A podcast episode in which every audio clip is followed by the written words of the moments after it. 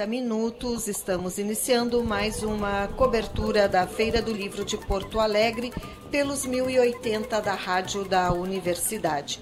Eu recebo, abrindo a série de reportagens aqui na Praça da Alfândega, eu recebo o Rafael Guimarães, que nesta edição da feira traz seu novo livro, O Incendiário. Boa tarde, Rafael. Boa tarde, boa tarde, ouvintes da rádio. Muito satisfeito aqui de novo. É uma tradição também, né? A rádio está aqui e vocês me chamarem aqui, me prestigiarem meu trabalho. Na verdade, são dois livros né, que tu estás trazendo para a feira. É uma reedição do Tragédia na Rua da Praia, uma história em quadrinhos, uh, com desenho do Edgar Vasquez, e o Incendiário, que também tem a participação do, do Edgar. Sim. Mas uh, vamos começar com o incendiário, então. Nessa obra, tu recupera a história dos incêndios que destruíram o Tribunal de Justiça, prédio gêmeo ali do Teatro São Pedro, em novembro de 1949, e também a repartição central de polícia em janeiro de 1950. Que história é essa? É, foram dois, é, dois incêndios grandiosos né, que aconteceram em Porto Alegre e, e, em um curto período de tempo, né? Incêndios que consumiram é, processos muito rumorosos, né? Inquéritos também muito rumorosos, é, que é inquéritos que se transformariam em, em, em, processos ou que através desses inquéritos poderiam se recuperar os processos queimados no, no incêndio tribunal. E foi um, foram uh, dois incêndios que apesar de ter, terem sido muito falados, terem mobilizado muito né, a opinião pública, não tiveram não é, um, um desfecho satisfatório. Né? É, a polícia quadra né, para uma série de, de, de, pressões da população que se assustou com a ocorrência desses dois incêndios é, gigantescos, né? Acabou uh, apresentando né, um culpado que é o personagem do livro, o incendiário, que é um espanhol chamado Manuel Frederico González de Aragón, e que atendia, né, era um, era, ele era um golpista, um estelionatário, um falsário, um cara que vivia né, de, de pequenos golpes, mas não nada violento, era mais coisas que ele bolava, né, é, para enganar as pessoas se dar bem, uma, uma figura, como se diz antigamente, uma figura rocambolesca, né, e, então esse, esse cidadão foi apresentado uh, pela polícia como seria como se fosse o causador dos incêndios. Só que ele estava preso em São Leopoldo quando aconteceram os incêndios. Então uh, se criou uma versão de que ele saía à noite né, do presídio, botava fogo nesses dois prédios e voltava. É uma história que eu falando uh, parece né, inadmissível, né? parece completamente anacrônica, porém foi apresentado pela polícia e transitou, não é? Para muita gente como verdade. Isso que é uma coisa, a princípio, é uma coisa surpreendente. Então eu procuro no livro não é, é ver quem é esse personagem, né? Fiz uma pesquisa muito extensa é, sobre a vida dele, não é? Desde que chegou pequeno ao Brasil, não é? É, trazido pelos pais, meio fugidos da Espanha. Toda a trajetória dele em São Paulo, aqui no Rio Grande do Sul, depois Rio de Janeiro, Curitiba, São Paulo de novo, sempre aprontando, né? E veio parar em Porto Alegre, aqui foi preso e daí acontece, né? Essa situação. Eu procuro então mostrar quem é o personagem investigar, não é? é essa situação e, e, claro que nessa investigação formular né, algumas, algumas hipóteses sobre o que, que, teria, que, que seria verdade, ou o que, que seria mais próximo da verdade nesse caso. Sem querer dar algum spoiler sobre o final do livro, mas uh, tu, é, como é que eu vou te perguntar isso sem, sem, sem dar, uh, sem entregar? Mas tu, tu chega a, a, a, uma conclusão diferente do que teria, do que teria acontecido.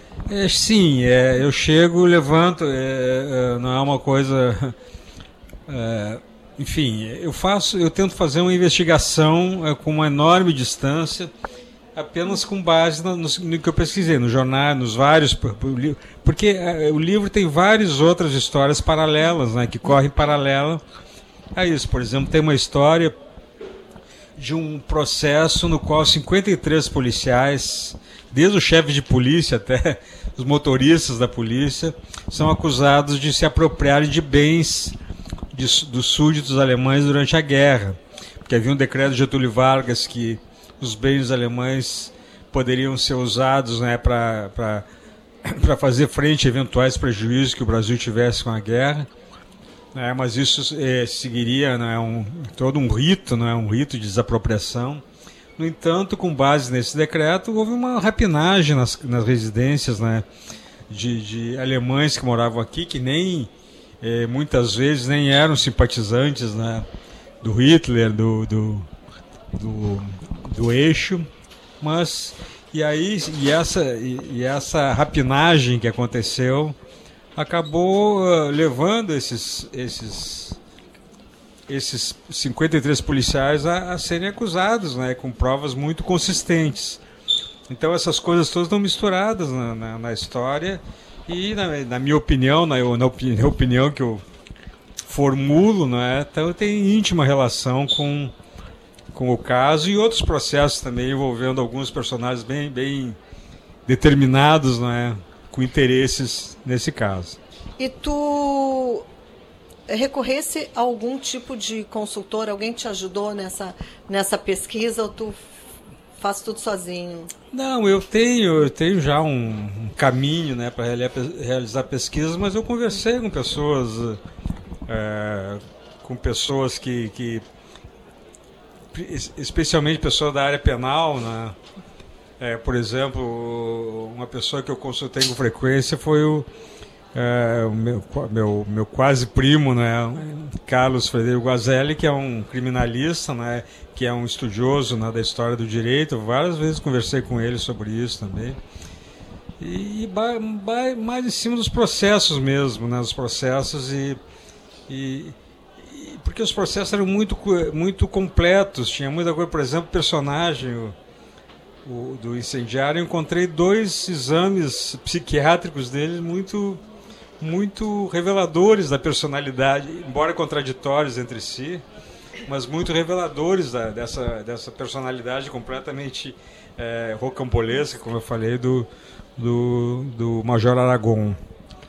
E aí eu, e claro, e aí eu vou, vou vendo, vou, vou transitando e tal, sempre com cuidado para não cometer nenhuma mas é, fui encaminhando lá para uma para uma possível é, possível é, solução do caso, digamos assim. Nesse, li nesse livro, tu contas também com a participação do Edgar Vasques, que está aqui agora conosco. Muito obrigada por ter uh, aceitado conversar aqui no Estação dos Livros. E então tem a participação na orelha e mais no final tem um é que é que não, é, tem... não dá para ser um capítulo, né? Não, não é um capítulo, mas é uma, uma é uma situação uh, é uma situação chave é, para a compreensão do livro. É um, é um, é um, é um, um evento, digamos assim, o qual eu tinha muitas referências, muitos testemunhos, muitos depoimentos sobre ele, mas eu achei que nesse momento ele poderia ser contado a partir de uma história de, de, de quadrinhos e desenho, né? Até também para o leitor, é, porque esses personagens que estão ali desenhados e, e onde se passa é, essa história, eles são muito presentes no livro. Então, até para o leitor visualizar bem e, e eu acho que é, ali dá a dramaticidade da história, eu acho que está tá colocada né, pelo mestre Edgar na, na é, na solução desse caso, claro que depois vai ter as repercussões e tal, mas é uma história chave, uma coisa que eu nunca fiz, mas eu experimentei fazer e eu acho que eu acho que deu certo. Funcionou. Aí... Como é que foi para ti, Edgar, participar assim do, do da obra e, e, já tendo esse, vai ser aqui, vai ser essa parte aqui que a gente vai contar de em quadrinho. É, eu acho que o, que o Rafael escolheu o momento talvez mais dramático da história, que é o momento do assassinato do, do Major, né? O Major está eufórico porque ele vai finalmente conseguir expor as suas razões na justiça, depois de ter sido preso injustamente por um crime que ele não cometeu, talvez o único crime que ele não cometeu, né? Que o cara era um vigarista, tinha um monte de processo nas costas, mas esse ele não cometeu. Então ele estava feliz que ele ia poder certo? provar sua inocência. E nesse momento, né, em que ele está alegre com isso, ele é assassinado por aqueles que tinham interesse em não revelar a verdade sobre o, o, os incêndios e tal, né?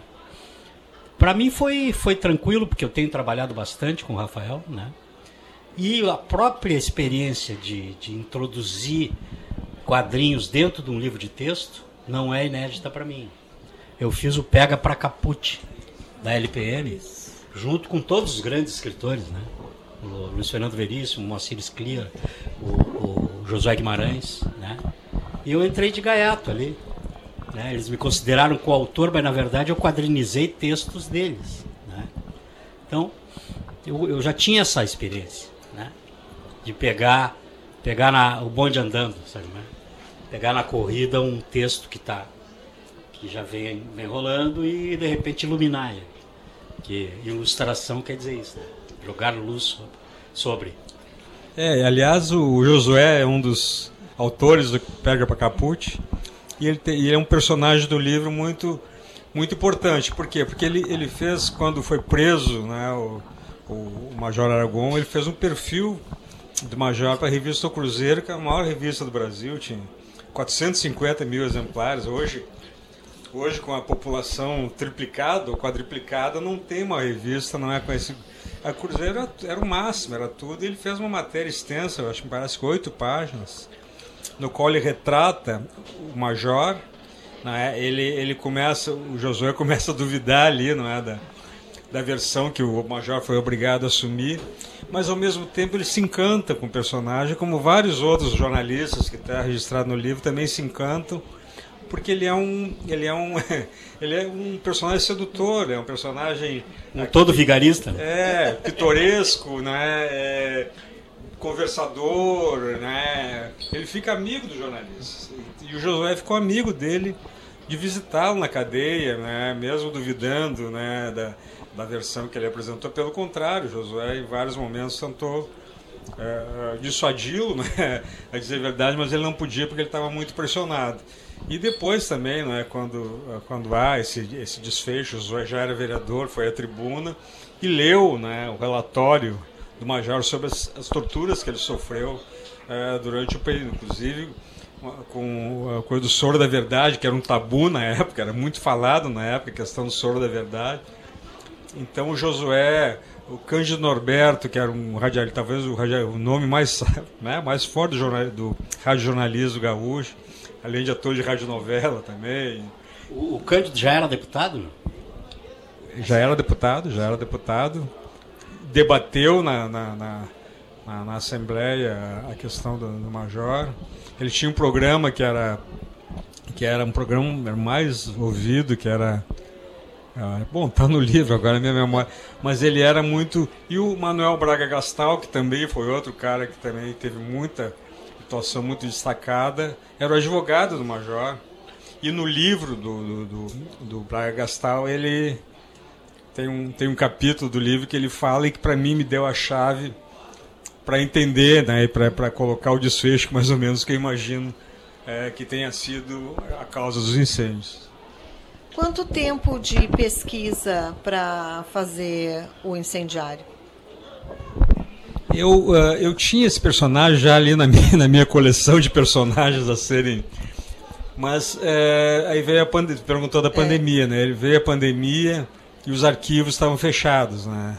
É, os arquivos que eu pesquiso, o arquivo do memorial do judiciário, do judiciário principalmente, o, o mesmo o, o, site da Biblioteca Nacional da Hemeroteca, que é, que é online, também estava é, fechado, mas não por isso, porque houve uma, um ataque de hacker e tal.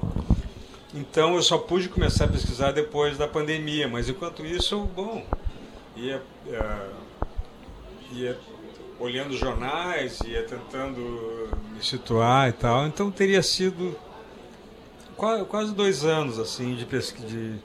De, de, quase dois anos, eu acho. Entre a pesquisa e a escrita, é, quase dois anos.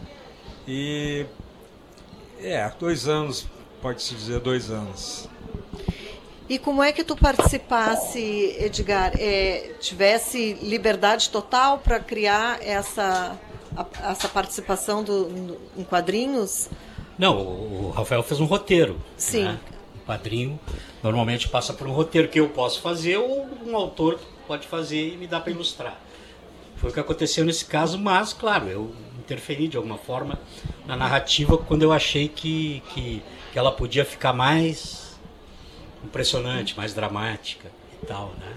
Mas o texto todo é dele, né? E ele inclusive decupou as cenas e tal, e eu mexi em alguma coisa, né? Não tá igualzinho ao roteiro que ele fez. Mas é, preservando a linha geral e tal. Né? Tem um outro detalhe que é legal para mim, porque eu estou desenhando a minha zona. Eu fui ah. criado no centro de Porto Alegre. Eu, eu era criança ainda existia o cadeião. Né? O cadeião foi demolido nos anos 70, acho. 62 foi dinamitado. 62, é. 62 eu já era adolescente. É. Entendeu? Então eu cheguei a ver o cadeião. E agora eu desenhei o cadeião. Né? A mesma coisa aconteceu no, no Tragédia da Rua da Praia. Né? Apesar de ser uma história de 1911, né? que obviamente eu não, não vivi, mas o centro da cidade tem muita coisa que é igual.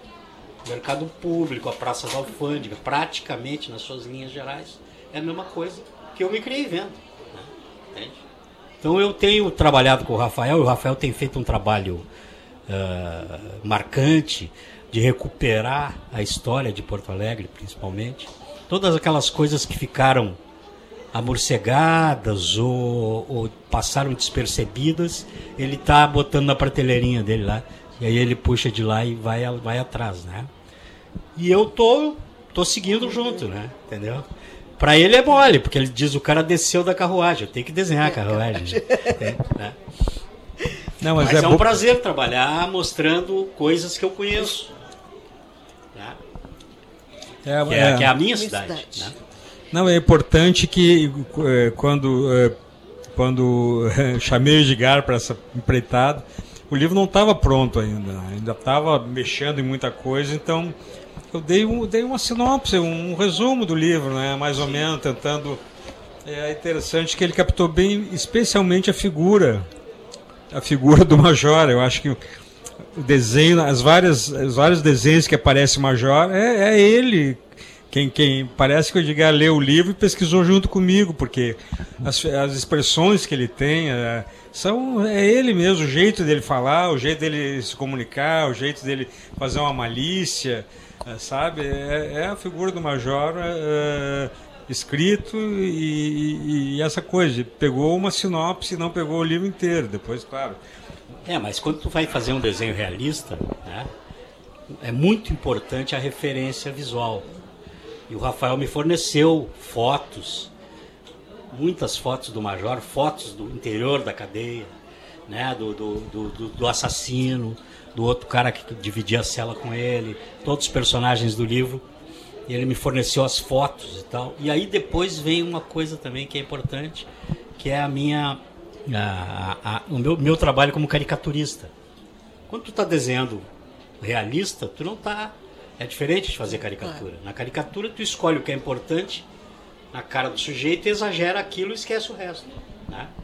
Aqui não, aqui tu tem que desenhar tudo que existe naquele rosto, naquela atitude. Mas o caricaturista ajuda nesse, nisso que ele falou das expressões.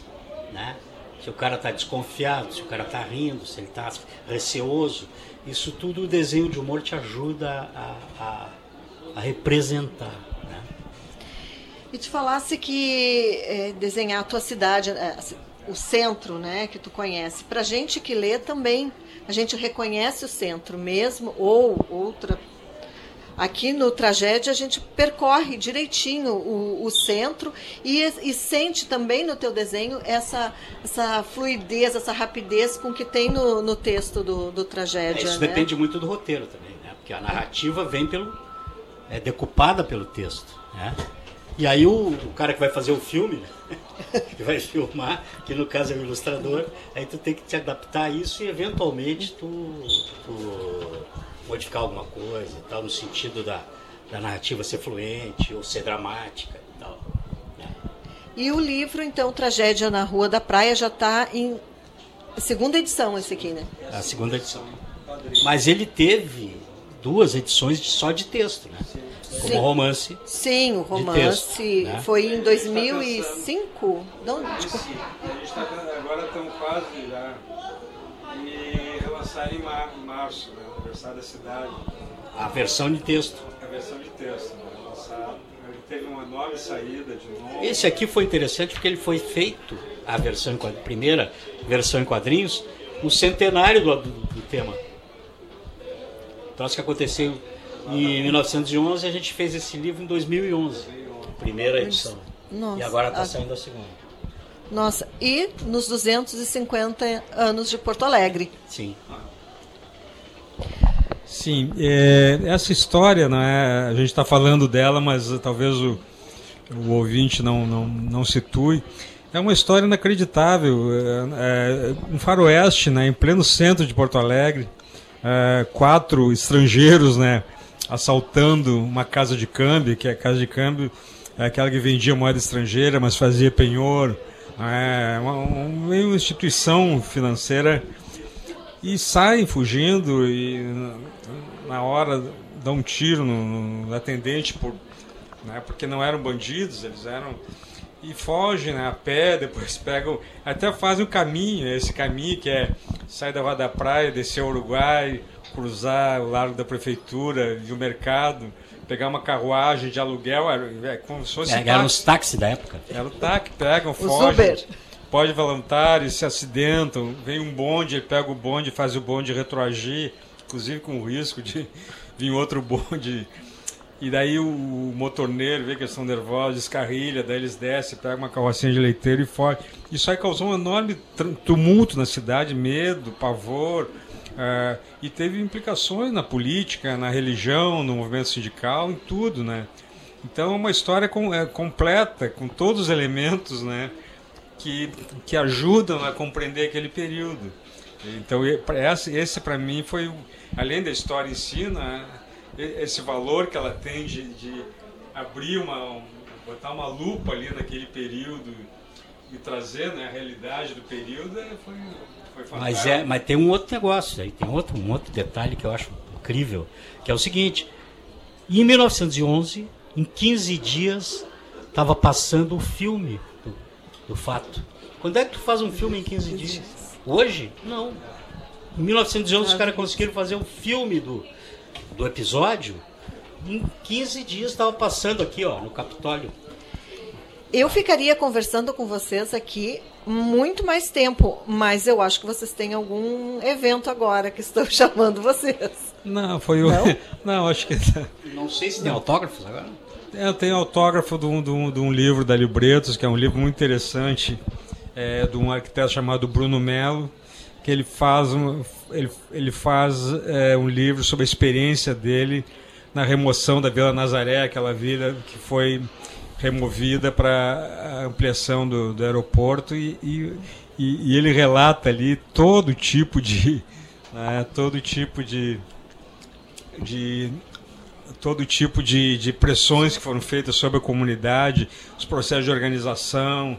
É um livro interessantíssimo Esteve e agora está indo. Teve aqui deu, o Bruno. Já teve né? entrevista é. aqui. É um livro inacreditável, de bom e de revelador, não é? De um período, da forma como tratam as comunidades em Porto Alegre e no Brasil inteiro, né? Então deve ser isso que estamos chamando.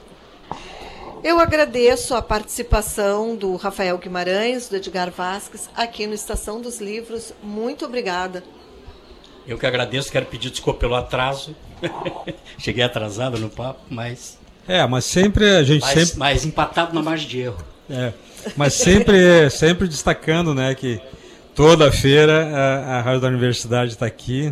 Aí quando se fala também dessas coisas assim do, do público e do privado, a gente sente, né, é, que o público está ao lado da cultura, está ao lado da, da, né, da, dos autores, está ao lado da, da Feira do Livro, está junto com a Feira do Livro, enquanto que as privadas, quando há algum interesse, quando há algum patrocínio, quando ah, senão não aparecem. Quando lhes interessa. Né? É, quando lhes interessa, senão não aparecem e dão uma cobertura meia boca de um evento que deveria ser não, um evento gigantesco, eh, até do ponto de vista da, da cobertura da mídia. Infelizmente não é.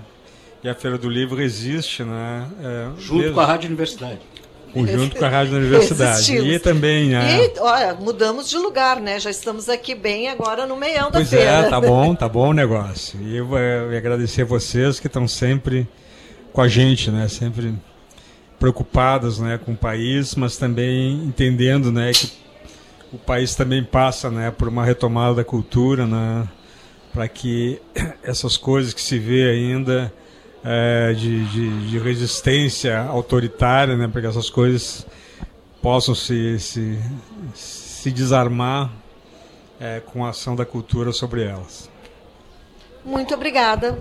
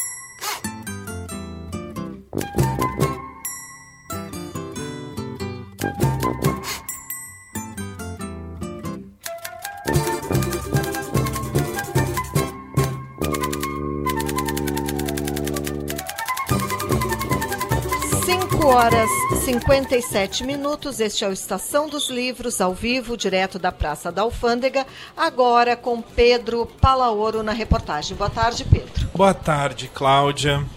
Boa tarde, ouvintes. Estamos aqui com o Irineu Zolim e a Anesa Toffel. Neuza Toffel. Uh, que estão lançando, né, uh, aqui na Feira do Livro, a Biá e Ala, um, um livro que trata da vida dos povos ancestrais da América. Uh, uma coletânea, né? Que oriunda da, da oficina do professor Alci Shewish. Queria que vocês contassem um pouco, infelizmente rapidamente, uh, sobre a experiência de vocês, né, nessa oficina, como é que está sendo lançar esse livro agora. É, boa tarde a todos. É um grande prazer estar participando desse livro. Foi um ano inteiro de muita pesquisa sob a batuta do mestre Alcicheu Ishi. A gente escreveu com todo cuidado, com todo carinho, uma tudo aquilo que a gente pesquisou. Tudo não. A gente tentou colocar o mais importante, que é resgatar a história dos povos que já estiveram na América, resgatar para que a gente conhecesse e reconhecesse essas pessoas, esses que até hoje não tiveram esse reconhecimento e que sofreram uma, um genocídio e até hoje sofrem as consequências da não aceitação. A gente perdeu muito da cultura, da linguagem, muitas línguas se perderam e eles são tão importantes quanto os povos que vieram depois, porque o Brasil tem essa miscigenação de, de raças, de etnias, mas essas que estavam aqui, elas foram praticamente exterminadas e continuam sendo exterminadas. Então, o nosso livro, ele tenta colocar ou coloca de forma carinhosa, cuidadosa, muito da nossa pesquisa, da troca das informações e do conhecimento que a gente teve durante um ano de trabalho sobre a cultura, as línguas, aquilo que originou o que hoje é o Brasil. Então a gente precisa urgentemente reconhecer e mudar os rumos da nossa história. Uhum. Bem, a, a, a, é, Irineu falando, obrigado pela atenção, uma boa tarde a todos. A Neuza falou bastante sobre todas essas questões que envolveram a nossa, o nosso trabalho. O, o, o importante e, e, o gratificante dessa questão é também dizer que isso não é só sobre o Brasil, é sobre toda a nossa América. Inclusive o nome do livro é Abi, Abia Ayala, Abia Ayala, que é como os povos originários chamavam a nossa América, que é hoje. Então tem aqui desde os esquimós até os Mapu, eh, passando pelos Mapuche até os, os, os patagônicos, os patagônios lá na, no sul da Argentina. Então a gente procurou trazer para dentro do livro aquilo que cada um achou importante, achou, achou pertinente destacar nessa vivência que a gente teve nesse período da, da, da oficina que, é, que agora é online, a gente faz uma vez por semana uma, uma reunião via online, que facilita por um aspecto de que pode pessoas de espaços distintos, não precisa só estar em Porto Alegre para fazer isso, ou ter que vir aqui para fazer isso uma vez por semana, mas também tira da gente o convívio diário, diário não, semanal que a gente tinha, que é também importante. Esse livro tem, tem a capa do Marco Sena, uhum. é da editora Pampa e está sendo vendido na banca 46 aqui da nossa feira do livro, a Isa Sul. E a gente vai fazer o lançamento, um bate-papo às 16 horas do dia 10, ali no edifício Cacique, é, que é ao lado do, do Zafari, que tem aqui na Rua da Praia, no 11 andar e depois às 18 horas aqui em frente à rádio, ao, ao quiosque da rádio aqui, na, na no, nas, no, no, pavilhão de autógrafos coletivo, a gente vai autografar a partir das 18 horas. Em princípio, estamos nós todos, os 13 que participaram dessa oficina. Não sei Beleza. se tinha mais. Uh, Irineu, como é que foi para ti uh, a experiência de escrever esse conto, né? Conta um pouco pra gente como é que é o teu texto e aí depois queria que a Neuza também falasse um pouco. Tá bem. Eu, na verdade, nesse período aí, como foi um período bastante conturbado, a questão política e outras coisas, a gente passou uma vivência bastante tumultuada, para dizer pouco, nesse período. Eu andei tendo alguns estresses para conseguir construir os textos, porque na verdade uhum. são oito páginas para cada um de nós. Eu, na verdade, tenho sete textos escritos seis deles com uma página e outro com duas páginas. Eu escrevi sobre os charruas, eu escrevi sobre a morte do, do nosso indigenista lá, o Bruno e o, Tom, o Dom Phillips. Eu escrevi sobre a mandioca, que é uma, uma, uma alimentação que os índios digamos assim, civilizaram ela lá nos primórdios, né? Eu escrevi sobre o, o, o Evo Morales, que é o que é um originário da terra, que é o primeiro presidente eleito da Colômbia, né? Eu também escrevi sobre é, o texto do, do Severo, que, que, que, faleceu o ano passado, e que ele fez um livro que foi lançado esse ano, em que ele menciona a participação indígena na, nas escaramuças, como ele diz, é, da independência. E tem o, o, outro texto, agora não me recordo, mas enfim, tá, são vários, são, são seis, sete textos, né? Uhum. Tá, o indígena presidente. Ah, também escrevi sobre a tropa guaranítica, que é essa quantidade de, de animais que ficaram perdidos no campo aqui depois que terminou os, os, o, as, as reduções indígenas aqui no, na, no território que é do Rio Grande do Sul uhum. hoje, né, que os jesuítas foram mandados embora. E também escrevi sobre Tupac Amaro, que é um indígena referência do Peru. Então são, são textos e tem vários vários textos muito interessantes e gostosos de ler de todos os meus colegas. Obrigado. Bom, para mim foi muito maravilhoso participar da oficina porque a gente ainda não tem no Brasil uma nos currículos estudantis, escolares, a, essa história verdadeira assim da, da ancestralidade dos povos ancestrais. E eu me ressinto que eu tive que correr atrás depois de adulta. Eu entendo que hoje até tenha alguma questão, ainda falta a gente conhecer muito sobre a África, né? O nosso país não tem, eh, a gente tem tanto da cultura, herdou tanto da cultura e a gente fala muito pouco sobre isso. Mas assim, eu também coloquei, uh, um dos contos foi Floresta Manchada de Sangue, que é a história do Bruno, é, que é um indigenista que foi morto e que a gente precisa, que foi uma das vergonhas deste ano, né? Que a gente precisa olhar que isso não é passado, não é ancestralidade, isso continua acontecendo e a gente precisa urgen, urgentemente mudar isso, né? A, a, luta pelo território ancestral é uma história do Imibiá Guarani que acontece aqui em Porto Alegre. A gente foi visitar esse, esse grupo indígena, eu me, me assim fiquei muito emocionada com tudo que eu vi, com a tristeza, com a, a, a, tentativa de sobreviver, a luta pela sobrevivência desses povos que continua a acontecer. A gente não precisa ir lá na Amazônia, a gente pode ir aqui do outro lado do Guaíba, a gente encontra a verdadeira história dos indígenas e a busca pelo seu território, que já foi deles e que eles foram simplesmente mandados embora. Uh, o massacre como ideologia, ele não deixa de citar esse conto que eu fiz, não deixa de citar a, uma história minha. Ela tem a ver comigo, com o que eu passei na minha infância, numa cidade do interior, onde eu assistia filmes faroeste americanos, onde eu torcia pelo mocinho que era o soldado e torcia quando ele e gostava quando ele matava os indígenas. Então, assim, isso é uma coisa que a gente precisa falar sobre isso. Isso é uma ideologia, é um, é um massacre, tendo todo um aval de como a mídia, de como isso interfere na, na, na, na formação do nosso caráter, da nossa, da nossa própria, nossos rumos que a gente toma na vida.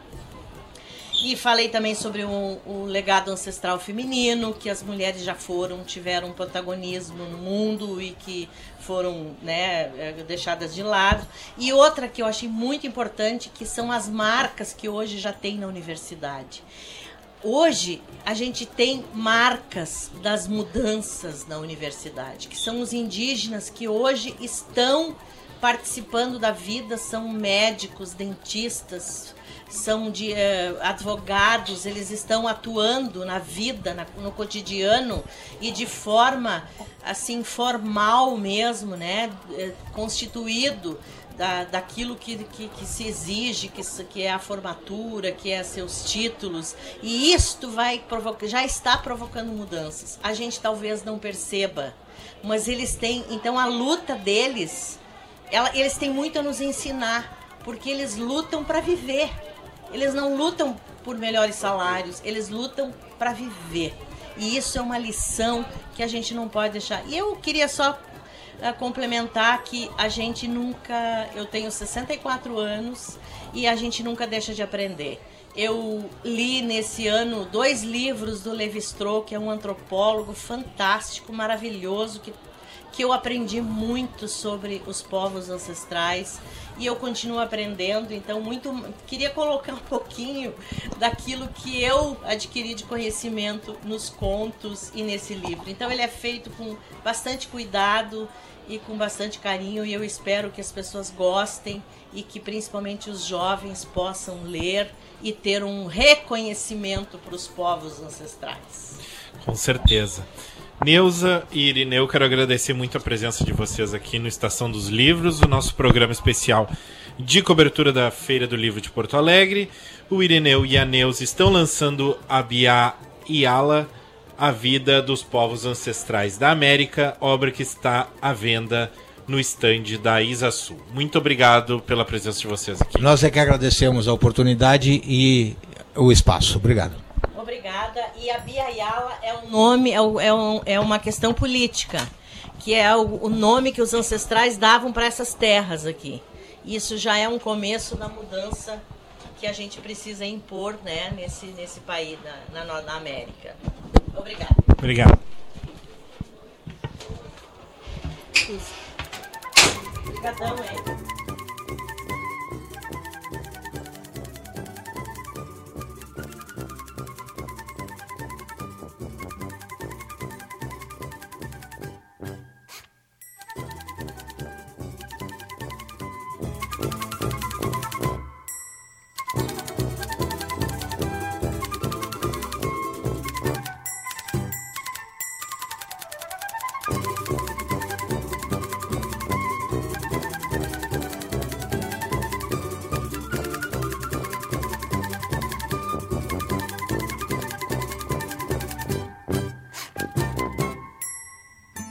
Horas e 10 minutos. Este é o Estação dos Livros, ao vivo, direto da Praça da Alfândega.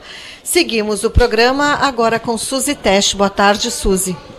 Estou recebendo para um bate-papo a professora e escritora Cláudia Cepé.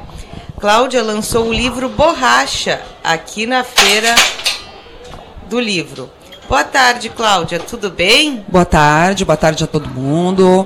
Muito feliz de estar aqui. Cláudia, me conta um pouco sobre o Borracha. Como surgiu a ideia para o tema? Então, é, foi de uma maneira assim bem inusitada, eu diria, né? É, até muito prosaica, algumas pessoas podem achar, né? Eu um dia acordei pensando assim, como seria bom se a gente pudesse apagar as coisas das quais a gente não gosta, né? No nosso entorno, no mundo, né? E mais ou menos assim, as cenas vieram na minha cabeça, eu já imaginando a borracha apagando, apagando todas as coisas das quais eu não gosto, apagando. Enfim, tudo aquilo que eu acho que podia ser melhorado no mundo, né? Veio em cenas, é isso foi a coisa mais interessante. Eu não pensei em texto escrito. Porque normalmente os meus livros são é, de prosa, né? São narrativos, são ou poemas, né? Infanto-juvenis. Mas nesse caso eu já imaginei as cenas, elas vieram em, em sequência, assim. Só que aí eu tinha um problema, né? fiquei pensando como é que eu vou retratar isso se eu não sou ilustradora. Mas a ideia foi assim. Foi um dia que eu acordei e realmente tive esse insight. E como é que foi a produção do livro? Sendo que a narrativa é toda através de imagens. Pois então, aí eu comecei a saga atrás de uma ilustradora, né? já que eu não ilustro. E eu tive uma sorte tremenda, porque procurei a Laura Castilhos, que é professora da URGS, né, da, da acho que é da Faculdade de Artes. Uhum. E a Laura, ela além de ilustrar ela, ilustrar, ela conhece muitos ilustradores. E ela me indicou a Iris Tanaka, que foi a ilustradora do livro. Aí eu a procurei, apresentei a ideia e a Iris ficou assim, meu Deus, o que, que eu vou fazer? Porque foi o primeiro livro de imagens, apenas de imagens que a Iris produziu. E ela, então nós tivemos muitas reuniões, né, até a gente chegar num acordo assim sobre a produção. Mas teve muito diálogo, muito planejamento.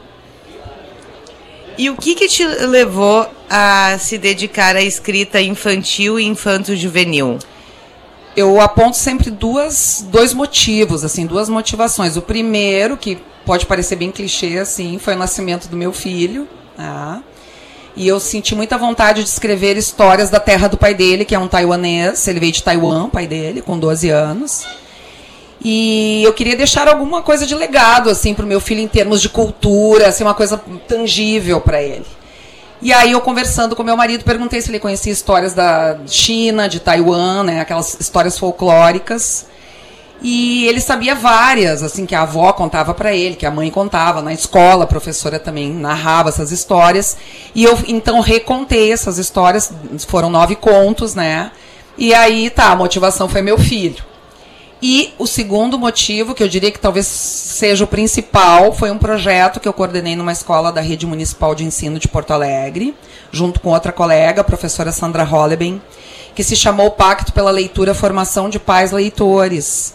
E nesse projeto, né, o mote desse projeto era ensinar os pais das crianças de jardim a serem leitores para os seus filhos. Porque nós constatamos que as crianças chegavam na escola muitas vezes sem nem ter uma noção do que é o objeto livro. E foi aí que eu fui me aprofundando e entendendo né, cada vez mais sobre a importância dessa literatura. Essa leitura de base, né, que a gente diz de formação é, de leitores, tendo em mira leitores para um futuro, né, não só agora, mas um leitor que vá se desenvolvendo sempre com aquele gosto, né, pelos livros e, e, e pela literatura. E para isso vocês trabalhavam com os pais das crianças? Sim, nós uh, chamamos os pais das turmas de jardim, que eram alunos dessa professora que, que trabalhou comigo. E na época eu trabalhava na biblioteca escolar da Escola Municipal de Ensino Fundamental Leocádio Felizardo Prestes. E eu constatei quando as crianças eram levadas à biblioteca para fazer a hora da, do conto, da leitura e retirar os livros, que elas não tinham intimidade mesmo com esse objeto, não sabiam nem por onde abrir, noção de capa, né, como folhear, até os, alguns contos da, clássicos de, de literatura assim, infantil, os contos de fadas. Algumas não conheciam, por exemplo, histórias como a do Pinóquio, do Patinho Feio. Eu achei extremamente chocante isso, assim, na. Né? E eu digo, não, só um pouquinho, a gente vai ter que chamar essas famílias, não é? E fazer um trabalho com eles. Nós fizemos uma formação de pais. Passaram uma borracha ali. de certa forma, nós passamos uma borracha e reconstruímos aquele cenário, né? Então, o projeto rendeu frutos muito bonitos, né? Inclusive, um dos pais voltou a estudar por conta disso. Ele era muito atuante no projeto. Era o único homem do grupo. Que legal. Um grupo formado predominantemente por mulheres, não é? E o prêmio e esse uh, projeto ganhou um prêmio nacional, né, chamado Viva Leitura 2016, concorrendo com escolas do Brasil todo, tanto particulares quanto públicas, né? E o nosso projeto foi vencedor, então eu tenho muito orgulho disso. E também então esse foi um dos grandes motivos assim também que me levaram a querer realmente me dedicar à escrita para esse público infanto juvenil. Tu tens uma rotina literária para escrita? Não, eu não tenho uma rotina literária. Engraçado isso, né? Eu, eu, até imaginei que vocês fossem me perguntar isso. Eu vinha pensando, o que será que vão me perguntar? e aí, assim, ó, existe, existem duas definições de, de escritores, né? Eu talvez não seja precisa, mas é mais ou menos isso. Existem os escritores jardineiros e os escritores engenheiros. Né? Mais ou menos isso. Talvez eu tenha errado o engenheiro. O engenheiro é todo metódico, ele se planeja, ele, né, ele faz uma linha de tempo, ele tem um caderno para cada personagem, né? Ele é super metódico. E o jardineiro, ele vai cultivando aquele texto em processo. Então eu sou mais para jardineiro do que para engenheiro. Eu tenho uma ideia inicial e eu começo a escrever e o texto vai nascendo à medida que eu vou escrevendo. Eu não consigo assim fazer um planejamento muito prévio. Eu não tenho exatamente uma rotina, é quando me bate uma vontade, me vem uma inspiração, tipo esse do Borracha, que foi assim. Eu acho que o Borracha foi muito motivado assim, pela pandemia, né, que é uma coisa assim que muita gente, né, criou nessa fase. E por uma série de questões assim no nosso país também que me deixavam insatisfeita, né? Então foram vários motivos que eu acho que acabaram fazendo vir à tona o Borracha. Então é assim, alguma coisa que eu observo, uma coisa que eu olhei, uma coisa que me chamou a atenção, uma coisa que me toca. E aí uma experiência, né, próxima, vivida em família. É sempre assim, aí tem um insight e começa a escrever e o texto vai se dando nesse processo. Não tem nenhum ritual específico, nenhuma rotina assim estabelecida. Algumas de suas influências literárias. Bem, é, eu tenho várias influências literárias. Né? Então, Uma delas, né, que é, é mais recente, é o Mia Couto, que por incrível que pareça, muita gente pensa que ele só escreve livro, livro adulto, mas ele também tem produção infantil. Acho que não é tanta quanto para adulto, né? Mas o Mia Couto é uma grande referência para mim. Uh, o Orwell é uma grande referência para mim. Vocês vejam que as minhas referências vêm de autores uh, adultos, né? Teoricamente para públicos adultos, porque isso é uma outra discussão a divisão de livros por faixa etária, mais respondendo a um critério mercadológico do que propriamente de interesse desse público, né? Ou, ah, será que serve para o infantil? Será que serve para um adulto? Isso é muito. Esses critérios são muito flutuantes, não é? Mas então o Orwell é uma referência que eu tenho. O próprio Monteiro Lobato é uma grande referência para mim. Ele foi um grande divisor de águas na produção de literatura para a infância, né? quando ele cria o sítio, a Emília, irreverente. Então, Monteiro Lobato é uma grande referência que eu tenho, já puxando um pouco mais para os infantis. Uh, mais contemporâneos, o André Neves, que eu acho fantástico. Ele começa como ilustrador e depois ele adiciona o texto escrito e cada vez ele amadureceu mais, a escrita dele vem amadurecendo. Eu acho que ele é uma grande referência para os infantis. Ah, eu, enfim, são esses. Eu acho que basicamente os, o, o próprio Saramago também foi uma grande. Vejam que eu trago os portugueses, né? O Miyakoto e o Walter Hugo Mãe, então, mais recentemente, que eu tenho gostado muito de ler. Para dizer alguns, né? Então, o nosso bate-papo vai ficando por aqui. Eu agradeço a tua presença, Cláudia. Ai, eu fico muito agradecida também. E quem quiser, o livro tá ali na Metamorfose. Isso, é Banca Pro, 9. Procura ali o livro Borracha. Aham, isso aí. Muito obrigada pela oportunidade. Tá lindo livro, gente.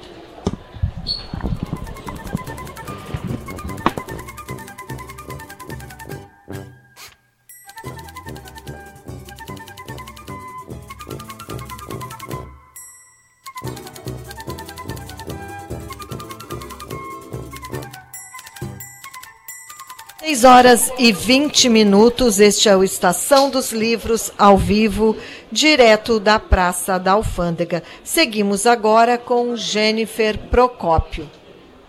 Boa tarde, Cláudia. E hoje aqui no Estação dos Livros a gente vai receber uh, duas autoras da Besouro Box, né? Uma editora. E uma delas é a Rosane Rios, que ela faz um livro em conjunto com o João Slash que é uma espada celta, e a outra é a Andrea Barrios, com o livro Albertina Belmonte. As duas estão aqui para conversar com a gente. Elas estão entrando aqui no estúdio, só um momentinho. Tudo bom, meninas? Olá, boa tarde. Quem falou agora foi a Andrea Barrios. Boa tarde.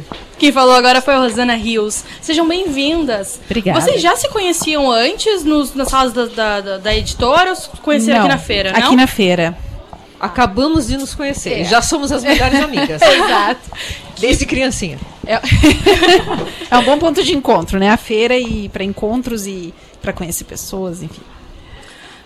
Uh, você, Rosana, como, enfim, uma escritora já reconhecida, com várias outras obras, né? Isso quem disse não fui eu, hein? Foi o Senna, antes de sair aqui do estúdio. Falou, olha, já apresenta ela assim, como uma das maiores escritoras de uh, infanto juvenil aqui né, no, no, Brasil.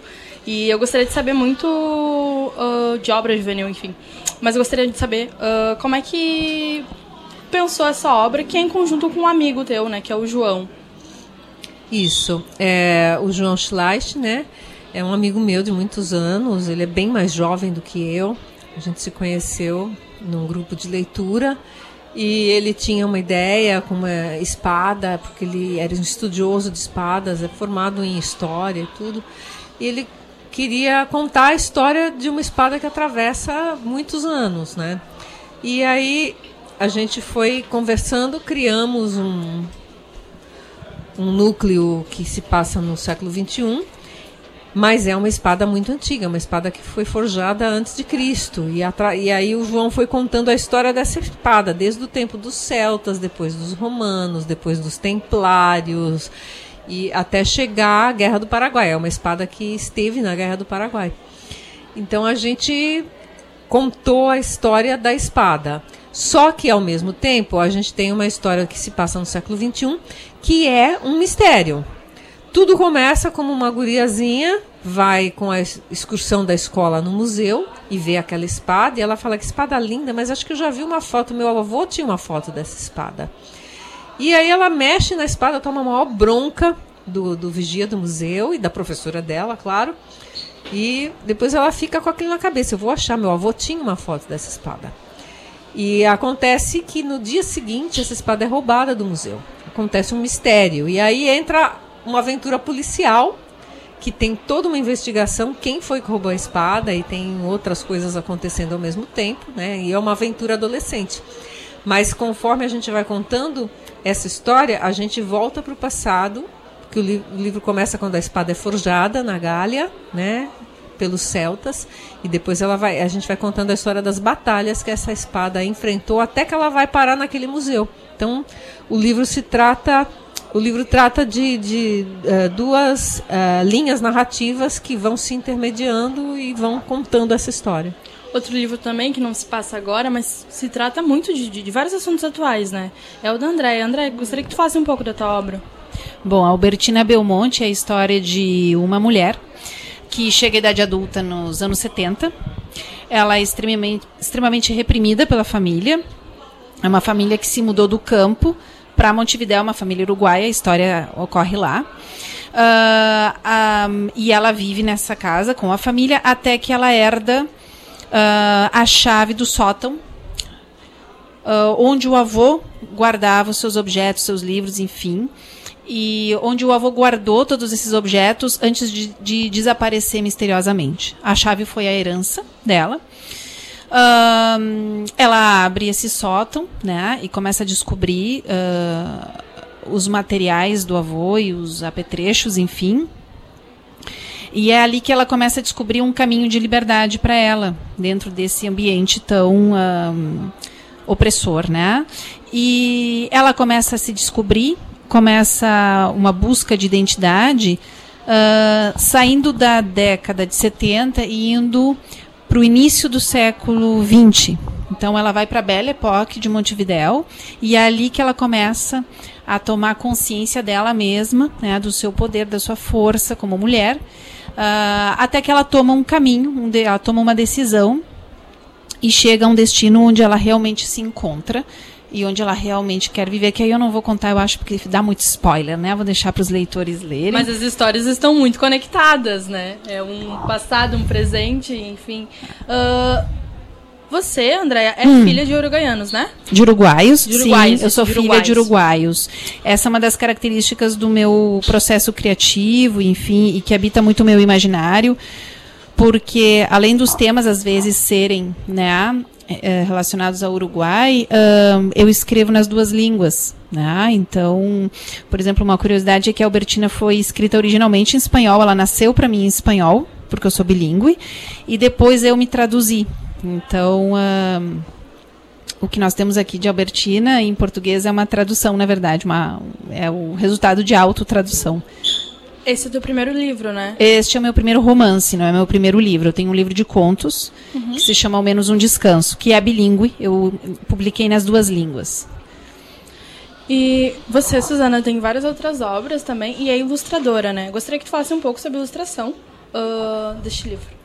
Bom, é, eu não fiz a ilustração desse livro. Quem fez foi o Marco Sena, que fez a capa, o projeto gráfico, tudo. Ficou muito bonito o livro, tá? A ilustração desse livro é, me pegou de surpresa, porque eu não conhecia esse, esse lado do Marco de, de ilustração juvenil. Ele já ilustrou outros livros meus. Eu tenho vários livros é, pela Besouro e todos ele que ilustrou. Mas esse aqui me pegou de surpresa, porque ele foi muito minimalista, né? Ele, ele criou ilustrações em duas cores e que dizem tudo com poucos traços. Fiquei bem feliz com o processo de ilustração da Espada Celta. Mas é um livro muito querido para mim, porque foi escrito em parceria com um amigo, né? É bem legal a gente poder trabalhar em parceria. E está muito bonito. E como que se deu essa relação uh, tua e do João, né? Vocês eram amigos. Em que momento vocês decidiram escrever juntos? Quando veio a ideia, né? A ideia parece que faz plim na tua cabeça e aí de repente você fala, não, isso dá um livro. Aí a gente sentou, fez o planejamento e como o planejamento ficou bem assim redondinho, vamos escrever. Aí nós dividimos o trabalho. E para ele é o primeiro livro, para mim é o meu livro número 181. Então é muito livro que eu já tinha nas costas, mas para ele é o primeiro. Então está sendo uma experiência legal, inclusive por ser o primeiro livro de um amigo, né? E assim, falando um pouco do público jovem, uh, mais da parte feminina, né, do, do público jovem, você sente que uh, esse público, ele, ele se sente mais interessado por obras de romance, consegue cativar mais por aí? Né, tu que já está nessa área há bastante tempo, como é que tu percebe isso, assim? Olha, Jennifer, tem de tudo, tá? É, não dá para você definir um grupo leitor, principalmente quando eles estão pré-adolescentes e adolescentes. É, as meninas, as meninas leem mais que os meninos, as mulheres leem mais que os homens, isso é, é óbvio. É, tem uh, uma grande procura por livros de fantasia e fantástico, tá? Uns anos para cá, digamos uns 10, 12 anos para cá, a busca pelo fantástico e pela fantasia parece que se ampliou. E para mim é ótimo, é sopa no mel, porque é, é a minha área, né? Trabalhar com fantasia. Nesse caso da espada, é, é uma outra vertente minha que é a literatura policial para adolescentes. Eu faço muitas histórias de mistério com investigação, com Nesse aqui não chega a ter cadáver, mas tem investigação, roubos, polícia. Um dos meus personagens principais é um investigador, né, um cara bem bacana. Então, eu acho que uh, a literatura de mistério, de fantasia, e quando você mexe com, às vezes, mesmo temas cotidianos, com uma pitadinha de fantástico, já você captura a imaginação do leitor jovem. E você, Andréia, como que você está sentindo assim o seu público, né? Fazia contos antes e agora está indo para o romance. Como é que você está sentindo assim essa recepção? A recepção da Albertina Belmonte tem sido muito boa. Tanto que já me, me apelidaram, porque eu sou Andréa Barrios também, casualmente AB. Então já tem que me chame de Albertina, eu até já respondo. Isso está virando um caso sério. Mas o, a, a recepção tem sido muito boa. Eu tenho recebido muito bons comentários. Uh, Uh, eu acho que, que é uma história que tem se mostrado cativante, né? Tem também esse elemento fantástico, né? Do deslocamento de tempos um, e ao mesmo tempo abordando temas muito universais, como a, o processo de identidade, a busca de identidade, né? E outras questões que são muito femininas. E também tenho tido um público variado, né? O meu livro é mais para um público adulto, uh, mas eu tenho sentido uma boa resposta uh, em geral, né? Enfim, é, ainda é uma, uma publicação nova, então acho que ainda tem, tem bastante para caminhar. Mas de fato é isso, bem variado o público, né? Uh, e com boa recepção. Certo, muito obrigada, meninas, pela presença de vocês aqui hoje. Uma ótima feira do livro, viu? Muito obrigada. Obrigada pelo, por nos receber e uhum. por falar dos nossos livros. muito obrigada por nos receberem.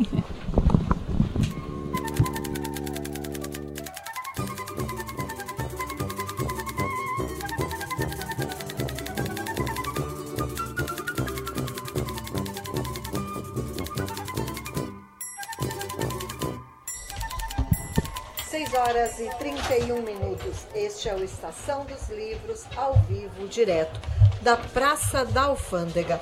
Seguimos agora com Pedro Palaoro. Olá, Cláudia e ouvintes. Estamos recebendo agora, aqui no Estação dos Livros, Eduardo Rodrigues, que está lançando a, ilus a, a a Ilusão de uma Estante? A Ilusão de um Instante, que está saindo pela editora é,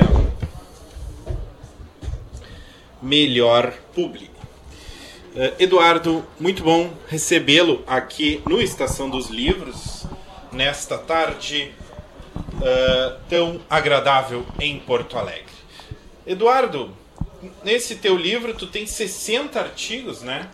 Como que, é, que retoma né, né, grande parte, eu imagino, da tua carreira como crítico né, é, e analista musical. É, boa tarde. Boa tarde, obrigado pelo convite. É, pois é, esse na realidade é o, é o último livro, né, quer dizer, o último título de, do que eu chamo de Tetralogia Negra uh, que começa com o Negras Melodias, volume 1, Negras Melodias, volume 2, o Mínimo Essencial, que é esse aqui que foi que eu lancei o ano passado. Uhum. E fecha agora com a Ilusão de um Instante, né? A Inventário de uma Etnografia Amorosa e Musical. É uma seleta de 60 artigos e notas de textos que eu publico no meu blog, né, o negrasmelodias.wordpress.com. Desde 2014 que eu vim publicando esses textos. E eh, fiz uma seleção, né? atualizei algumas coisas, reescrevi outros textos e publiquei. É um livro que ele tem 10 capítulos, está saindo pela Melhor Publi, né? Uhum. Uh, ficou bem legal, fiquei muito satisfeito. Sim, a edição está muito bonita, né? É, não, a capa tá linda, né? E até pelas a, a apresentação do Sérgio Caran, o Roberto Mugiati, o grande crítico musical, tradutor brasileiro, eh, escreveu um texto para a quarta capa. O Tarek de Souza escreveu o texto do Pós-Fácil, grande crítico musical também e autor. E Basicamente é um livro sobre cantores, cantoras, instrumentistas, discos, canções, fotógrafos, designers gráficos, uh, livros sobre críticos também, né, da, da, cultura pop, críticos de jazz uhum. e sobre uh, de vários gêneros musicais, né? Mas basicamente sobre jazz, né, que é uma área que eu, digamos assim, gosto mais. Né? Sim, Eduardo, uh, quão difícil é, né? fa falar desses grandes artistas que tu coloca aí, né, nessa tua obra, uh, tendo em vista que eles já têm uma obra consolidada, muitos deles, né, alguns, uh, vários já morreram, né, e tem uma obra já muito discutida, muito analisada. Que desafio é esse, né, de, de, de novamente retomar e tentar ganhar uma nova, uma nova visão sobre esses artistas? É, só vale a pena lançar se tu trouxer um olhar diferente, né? Uma coisa, tu, é, quer dizer, é, é a tua impressão sobre o que aquela obra te causou, né? Ou sobre a importância do artista. Claro, todo mundo já sabe muita coisa sobre eles, sobre esses músicos, né? Muitos deles consagrados já há décadas, né? E já escreveu muito sobre eles e continua escrevendo ainda também, né?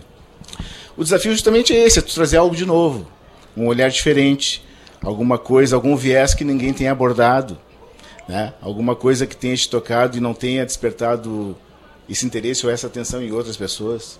É mais ou menos por aí, né? E, e, e como meu forte é o texto, né? Meu forte é o texto e, e eu te, conheço muito sobre a obra e sobre a vida dessas pessoas sobre as quais eu escrevo. Então, para mim é uma coisa assim muito muito fácil até, não, não senti dificuldade.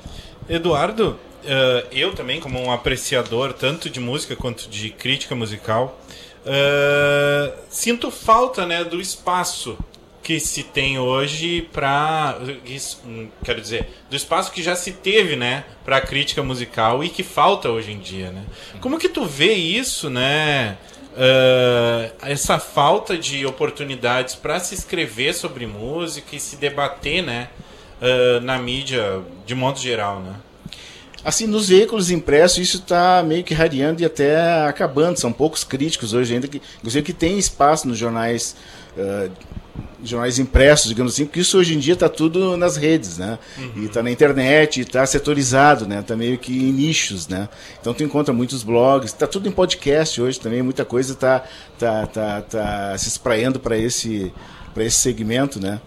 E realmente falta, né? Eu sinto muita falta disso ainda na, na, na imprensa escrita, na, na, né? na imprensa dita convencional, digamos assim, né? uhum. né? Tu tem né, uma ou outra publicação ainda que se dedica a isso, que ainda abre espaço para esses especialistas, né? Uh, a, a, sorte é que a gente tem muitos livros, né, dos grandes críticos, né, com seus textos que foram publicados e, e às vezes são, né, são reunidos, né, em coletâneas. Então tu, tu tem ainda onde pesquisar, onde consultar, onde buscar essas informações, né. E muita coisa está na internet hoje também, né.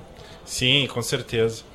Eduardo, como que como que tu escolheu, né, essas tuas pautas aí? E aí eu não digo apenas para o livro, que foi uma seleção, né? Uhum. Mas como tu escolhe as tuas pautas, uh, sabendo que esses nomes que tu escreve são realmente estelares, né?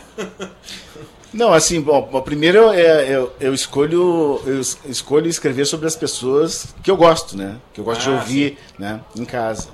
Então, e sobre as quais eu já escrevi também outros textos, né, que estão em outros livros e tal. E é, basicamente o critério é esse, né, de gosto pessoal e qualidade, né. Então aqui no livro as pessoas vão encontrar textos sobre o Chet Baker, Miles Davis, John Coltrane, Charles Mingus, enfim, uma infinidade de músicos, né, do jazz, uh, do auge, né, na, da fase de ouro do jazz, dos anos 50, 60, por ali, um pouquinho até um pouquinho antes. E, e, outros temas, né? eu falo muito sobre a questão da arte gráfica no jazz. Eu falo muito dos fotógrafos e designers gráficos que é responsáveis pelas capas dos discos, né? Geralmente são capas muito bonitas, né? Então tem um capítulo que eu falo, que eu trato só disso, tem outro capítulo que eu trato só da, dos fotógrafos ou de fotografias específicas que foram assim históricas também, né? No jazz. Uh, tem um capítulo que é só destinado às cantoras, tem um que é destinado aos cantores. O capítulo de abertura é destinado assim, eu trato dos, das grandes figuras né, do gênero. Então eu procurei equilibrar assim e fazer umas coisas. O último capítulo é, o texto de abertura do, do, do, último capítulo é o ano que eu nasci, que é 1967. Então eu falo da importância daquele ano na cultura pop, que foi um ano incrível, né? De várias, uh, várias, uh, vários movimentos na música, na, no comportamento, enfim. E ali eu coloco outros textos também. Enfim, eu procurei fazer assim, né? Mas tudo que está ali é, é, é, eu escrevo sobre o que eu conheço, sobre o que eu tenho em casa. Eu tenho um bom acervo né, dessa, desse material e coisas que eu gosto de ouvir, né? Ou gosto de ler, eu gosto de ver. Tal. Porque eu falo sobre DVDs também. Sim. Uh, quando a gente fala de crítica musical, sempre se, se tem uma impressão de que uh, tá para se tratar sobre aquilo que é o mais imediato, né? Aquilo que está sendo lançado. Uh, como que é para ti, né, pensar essas pautas que já, já foram eventualmente abordadas, mas trazer um outro ponto de vista, né? Porque esse, esse negócio de uh, tratar agora, por exemplo, da vida da Billie Holiday, que é já tão distante, uh, o público também continua se interessando por isso? O público que gosta da Billie Holiday, que gosta de jazz, eu acho que sim, né? Mas, por exemplo, tu falou na, na Billie Holiday, né? Ela aparece em dois momentos no livro. Um deles eu falo especificamente sobre um disco dela. Uhum. Né? Então é um, é um recorte, né? uma coisa sobre o, sobre o disco dela. Outro, eu falo daí na, sobre as características vocais dela, né? Da voz e tudo. Uh, mas eu não tenho essa preocupação assim muito com. Uh, uh, claro, tu escreve para as pessoas gostarem de ler, né? Apreciarem aquilo que tu acabou de escrever, né? mas eu não tenho assim, uma preocupação, inclusive atemporal. Assim, eu não, não vou falar sobre o artista do momento ou, que está em, em em evidência, né? Na, na, na uh, enfim, uh, nessa época que a gente Aquilo vive, né? Tá Tanto que eu, eu, escrevo sobre pessoas que já morreram muitos anos, né? Sim, exatamente. Então, é como eu digo, né? Que uh, as nossas estantes em casa, né? São cemitérios verticais, né? Com sepulturas abertas à visitação. Que são os livros, né? São pessoas que já passaram, né? Já se foram e, e foram grandes artistas, né? Sim, com certeza. E outra coisa que eu, eu queria acrescentar, o livro está super bem ilustrado também, as pessoas vão encontrar muitas imagens é que fazem referências às obras. Né?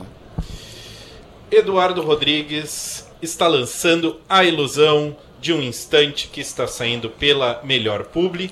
Eduardo, onde que as pessoas podem conseguir o livro, te pedir autógrafos e entrar em contato?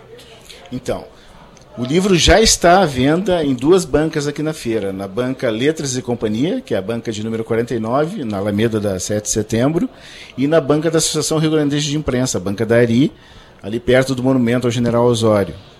Uh, a sessão de autógrafos é no próximo sábado, dia 12, às 14 horas, aqui na Praça de Autógrafos. O livro, neste dia, também estará à venda na banca da Câmara do Livro, que fica juntinho ali, né, da, da praça, da sessão de autógrafos. As pessoas podem fazer contato comigo também pelo e-mail, né, eduardo46ro@gmail.com. E podem visitar meu blog, né, que é eduardo, uh, desculpe, negrasmelodias.wordpress.com. Todos uh, os textos, boa parte dos textos que estão no livro estão lá. Alguns deles foram publicados no site da Amadias, amadias.com.br, que é administrado pelo Márcio Pinheiro e pela Caixa Zanon. E outros textos eu publiquei nas minhas redes sociais, no Facebook e no Instagram, né? Beleza. Eduardo, quero agradecer muito a tua presença aqui no Estação dos Livros e uh, parabéns por A Ilusão de um Instante. Obrigado, eu que agradeço o espaço e bom trabalho para vocês.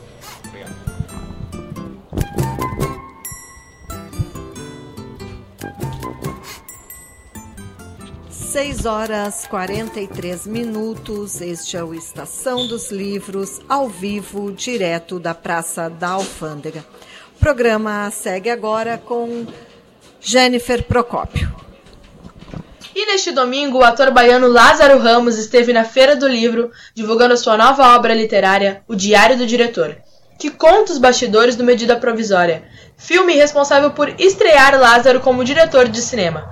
Em uma pequena coletiva de imprensa, o escritor conversou sobre o livro e a sua importância. Apesar do Medida Provisória ser entretenimento, né, e é muito claro isso, porque é um filme que começa como comédia, depois vai para um thriller, uma aventura, depois para um drama. Mas assim, ele acaba que ele tem um teor didático, né? ao longo de oito anos a gente escreveu esse filme e a gente queria passar várias mensagens com estímulos diferentes, diferente do que as pessoas já viram no debate da luta antirracista. Então, sim, isso que você falou faz todo sentido e é o resultado do trabalho de oito mãos, que são oito roteiristas desse filme, cada um oferecendo o seu melhor. Pois é, esse livro é um, é um quase não livro, porque o que, é que aconteceu? Quando eu comecei a preparar o Medida Provisória, eu me gravava todos os dias. E eram gravações particulares para daqui a alguns anos eu entender quais foram as minhas decisões para dirigir meu primeiro filme. Quando eu transcrevi, eu percebi que era um livro e que era um material importante de ser compartilhado. Então, nele, mais do que assim regra de direção ou qualquer coisa, ele tem o um compartilhamento das decisões que eu tomei, decisões artísticas, questões de produção, como foi para resolver problemas que a gente teve, e sempre num tom de conversa, que é o jeito que eu escrevo. Assim, eu acho que eu aprendi a escrever lá atrás na minha pele um livro que é um livro de conversa, para o leitor sentir parte do assunto, e continuo fazendo isso. Nesse, no Medida Provisória, e nesse aqui que eu trouxe para mostrar, ó, ele sai semana que vem, mas é o primeiro livro para adolescente também, chama Você Não é Invisível, também é uma conversa. A obra, recém-citada por Lázaro, deve ser lançada em breve. O autor aproveitou para contar um pouco do que se trata a história. Sobre ética. Eu acho que o assunto desse livro é ética. Ele fala sobre vários assuntos. Ele fala sobre construção de identidade, sobre autoestima, mas eu acho que é um livro sobre ética. Ele conta a história de dois irmãos que estão convivendo numa mesma casa na pandemia, mas que cada um se isola no seu próprio quarto. Ela busca como refúgio escrever num diário antigo da mãe que ela encontrou e cria histórias, e ele cria um perfil falso na internet. E ele começa a viver uma vida que não é a dele, até que ele tem que tomar uma de decisão determinante que vai lidar assim com sua ética, seus valores. Acho que a mensagem principal é essa. Mas como assim? Tudo que eu faço eu brinco muito com linguagem, né? Quem viu Medida Provisória sabe, né? Não é um filme que tem um gênero só, é, que tem comédia, que tem thriller, que tem drama. O livro também é assim. Então ele é uma colcha de retalho de estilos literários. Tem parte que é transcrição de áudio, tem parte que é como se fosse postagem na internet, e tem uma coisa super legal que é uma playlist que cada pessoa pode ler o capítulo enquanto escuta músicas que falam sobre os assuntos do capítulo. Então é um pouco isso. O assunto principal é ética, mas eu acho que eu aprendi que brincar com linguagem faz com que atinja outros lugares da sensibilidade que às vezes um só gênero não atinge, como no caso, no meu caso escrevendo isso. Toda vez que eu escrevo um gênero só, eu não sou tão bem sucedido. Ele também é sobre o João e sobre a Maria? Sabe que não, é a primeira vez que o João reclamou, né? Eu tenho to, todos os meus livros, sempre tinha um personagem chamado João, Maria, Maria Antônia, João Vicente, eu ouvi o apelido deles, até que ele falou, pai, chega de usar meu nome. Então eu tomei vergonha Vai na cobrar cara. direito autoral. É, exatamente, tá chegando na idade, tá querendo cobrar direito autoral. Então esse é o primeiro que não tem nada dos meus filhos. Mas sempre tem um pouco, né, no, no dia a dia da vida. Disfarçado, né? Do João da Maria agora é disfarçado. que eu não estou querendo tomar esporro. É, mas assim, é claro que tem da convivência com os jovens. Eu tenho uma sorte, eu acho, que é de conviver com muitos jovens. E é muito legal isso porque assim, eu aprendo muito com, com essa fase da vida. As dúvidas, as inquietações. E eu olho com muita curiosidade. Ainda não tenho filhos nessa idade. Vejo todos os dilemas dos meus amigos e amigas que têm filhos nessa idade. Mas olho com muito encantamento, né? Porque é uma fase tão importante da vida. Então acaba que essas crianças que me circundam, elas estão no livro também. Lázaro também comentou sobre a experiência de como é se dividir entre ator, diretor e escritor. Ah, meu, meu lazer é meu trabalho, né? Na verdade, agora o lazer ficou mais variado. É, a escrita, por exemplo, é muito num lugar quase terapêutico para mim. É, eu não me obrigo a escrever nada, eu escrevo quando eu tenho algum assunto, quando vem alguma inspiração. Talvez seja o lugar de maior liberdade que eu tenha hoje em dia. Por exemplo, o meu livro adolescente, O Você Não é Invisível, ele foi praticamente minha terapia ao longo da pandemia. Eu comecei a escrever ele dia 19 de março de 2021. Era somente para me sentir acompanhado ali na ausência das pessoas que conviviam comigo. E eu acabei ao longo de dois anos me refugiando na escrita. E ela continua assim, eu acho que sempre foi assim e agora reforçou mais ainda assim. Eu acho que talvez seja a minha maneira de contribuir para o mundo, falando dos valores que eu acredito, né? Sobre o valor da educação, da cultura, da autoestima, do fortalecimento da nossa identidade.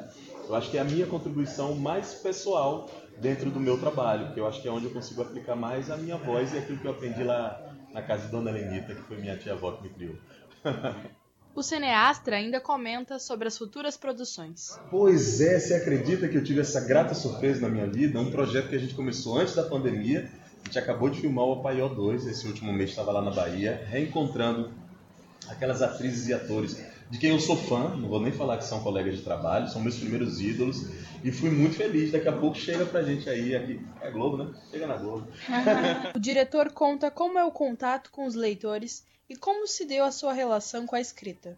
É, para mim ainda é um lugar de muita surpresa, porque quando eu comecei a escrever era somente por uma necessidade de comunicação. Eu não pretendia ter carreira de autor, mas eu comecei a escrever para crianças e foi um lugar que eu me senti muito confortável e foi uma maneira de dar vazão a tudo de lúdico que acontece aqui na minha cabeça. Então é uma relação que ainda me surpreende. Quando eu chego numa feira como essa aqui, eu fico ansioso, o coração bate forte, dispara, porque eu não sei como é que vai ser a recepção do leitor à escrita. Então é um momento de muita alegria, de ansiedade e de estímulo, porque assim, eu estou fazendo isso, estou chegando agora no oitavo livro e quero fazer muito mais. Durante sua visita à Feira do Livro, o literário participou da sala de conversa com os leitores no Teatro Carlos Urbim e de uma sessão de autógrafos na Praça da Alfândega. No final da entrevista, Lázaro relembrou a sua primeira vez na feira e reforçou a importância social do evento. Ó, primeiro que me traz uma memória incrível, que é o fato de quando eu estava filmando O Homem que Copiava, estava acontecendo essa feira e eu vim aqui como público. E naquela época eu já fiquei encantado, já saí com a mala pesada, voltei para o Rio de Janeiro cheio de livros que eu adquiri por aqui e fico feliz dela ter permanecido tanto tempo. E eu percebi hoje que continua uma vibração da valorização do livro, da palavra, da educação, da informação. Isso é tão importante para uma cidade, para um país. É tão legal continuar existindo essa feira e com essa força né? É lindo. E eu, felizmente, tenho frequentado muitas feiras e ver essa desse tamanho, com as pessoas ocupando, isso aí é para ser parabenizado.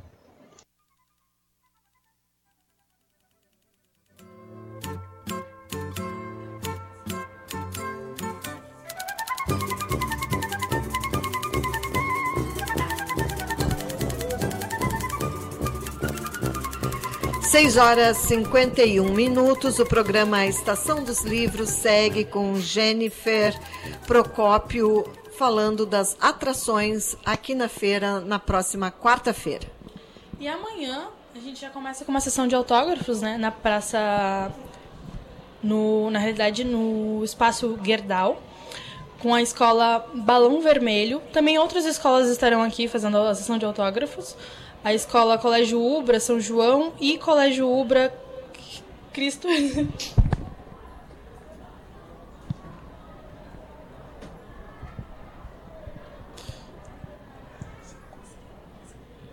Bom, uh, durante a tarde, uh, aqui na Feira do Livro de Porto Alegre, temos uma atividade muito aguardada, que é um debate, o significado de ser patrono. Uh, ele acontece às quatro da tarde com Cíntia Moscovitch, Luiz Augusto Fischer, Luiz Coronel, Valesca de Assis, Antônio Rolfeld, Marô Barbieri, Jane Tutquier, com mediação de Ayrton Ortiz, que também entrevistamos ontem aqui e ele nos contou como será esse evento.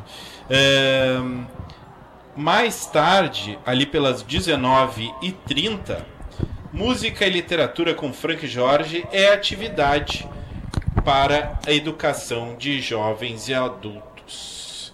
Uh, mas esse evento, vale destacar, é necessário agendamento para escolas, principalmente.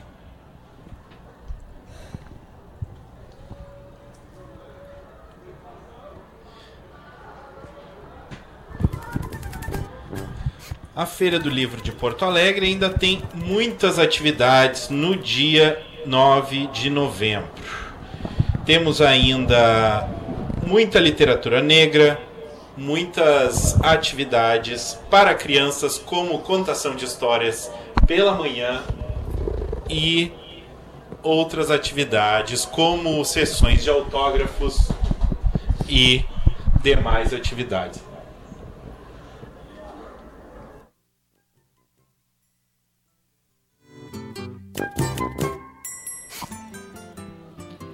O programa Estação dos Livros vai ficando por aqui. Trabalharam nesta edição do programa Alessandra D'Agostini e Débora Rodrigues na produção, com reportagem de Pedro Palaoro, Cláudia Heinzelmann, Suzy Tesch e Jennifer Procópio. Na técnica, Jefferson Gomes, Luiz Fogassi Vladimir Fontoura, sob a supervisão do engenheiro Luiz Esperoto. Voltamos amanhã, assim 5 e meia da tarde, aqui pelos 1080 da Rádio da Universidade. Até lá e boas leituras.